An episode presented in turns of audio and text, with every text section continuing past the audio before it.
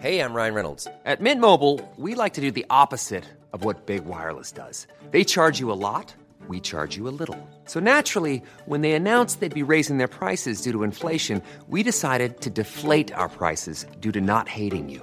That's right. We're cutting the price of Mint Unlimited from $30 a month to just $15 a month. Give it a try at mintmobile.com slash switch. $45 upfront for three months plus taxes and fees. Promo rate for new customers for limited time. Unlimited more than 40 gigabytes per month. Slows. Full terms at mintmobile.com. La Organización Civil Transparencia Mexicana advirtió que los casos de cohecho internacional que se han registrado en México han sido sancionados en otras naciones, sin que en el país aún existan castigos contra los responsables. Eduardo Bojorques es director de Transparencia Mexicana. Lo tenemos aquí en la línea telefónica. Eduardo, ¿cómo estás? Buenos días. Buenos días, Sergio. Buenos días, Lupita. Buenos días. Entonces, al parecer, estamos viendo que ahora sí se están dando a conocer los casos de sobornos, de cohechos, pero no en México, ¿no? Sino que el conocimiento surge del extranjero. Cuéntanos. Mira, este es un informe internacional que cubre a 47 países, 47 naciones que son el 80% del comercio mundial, Sergio. Y lo que estamos informando es que México no sanciona la corrupción transnacional. Ese es el reporte que estamos dando como Transparencia Internacional.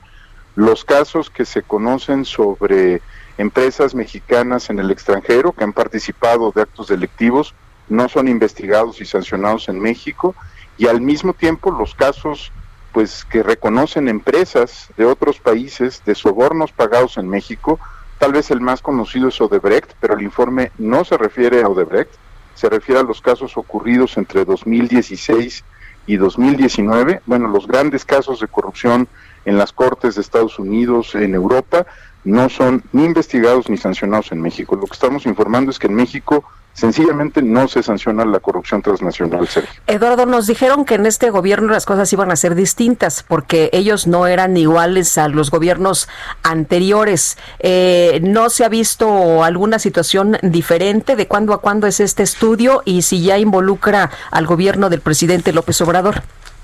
Sí, este estudio cubre la administración del presidente López Obrador, es del 2016 al 2019 Estuvimos en comunicación con las autoridades mexicanas para validar todos los datos y nos confirman que aunque hay investigaciones abiertas, ninguna de esas investigaciones ha sido presentada a un juez y esas eh, y por lo tanto no han sido pues ni, ni sancionadas ni tampoco los activos recuperados. Lupita, déjame darte nada más el contraste. En el mismo periodo, por casos de corrupción que involucran a servidores públicos mexicanos, en los Estados Unidos, no estamos haciendo la lista exhaustiva, solo en los Estados Unidos ha habido cuatro casos sancionados y mil millones de dólares recuperados en activos desviados. Entonces, eh, digamos, el, el, cambio en la administración todavía no se refleja en sanciones. Eh, como lo podemos ver, digo, creo que de manera muy sencilla con el caso, con el caso de Lozoya, ¿no? Una cosa es hablar del tema, eh, abrir una investigación, y otra muy distinta es que un juez se encuentre responsable a, a los Oya y a su red de los delitos que se le imputan y que los activos sean recuperados. Y creo que este es el tema más importante, Lupita, cuando se hace justicia, cuando se devuelve el dinero robado, ¿no? Y son, en el caso de, del Departamento de Justicia de los Estados Unidos, mil millones de dólares por delitos que involucran o a empresas mexicanas o a servidores públicos en el territorio nacional. El, ¿En estos casos hay procedimientos ya en México o todos los procedimientos son allá en los Estados Unidos? Ningún procedimiento en México, no son investigados en México, es parte de lo que señala el informe, lo cual es un, es un tema delicado porque estos casos son conocidos, reportados a la OCDE como casos investigados o sancionados y en automático tendría que arrancar una investigación en el caso mexicano. Hay, por ejemplo, el caso de una empresa farmacéutica mexicana, como el caso todavía tiene, está en la corte en, el, en Guatemala, no, no voy a mencionar el nombre de la empresa, pero hay el caso de una empresa que se ha declarado culpable de corrupción en Guatemala, una empresa mexicana de farmacéutica, y que no ha sido investigada bajo por los mismos delitos en México, que es lo que supone eh, pues el, la, la, legislación y el derecho internacional en esta materia. Eduardo Bojorques, gracias por tomar nuestra llamada. Al contrario, Sergio, que tengan muy buen día y que llegue pronto el viernes, como decías, Muchas gracias. Eso es principal, ¿verdad? Muchas gracias, Eduardo. Un abrazo. Gracias, Eduardo Bojorques.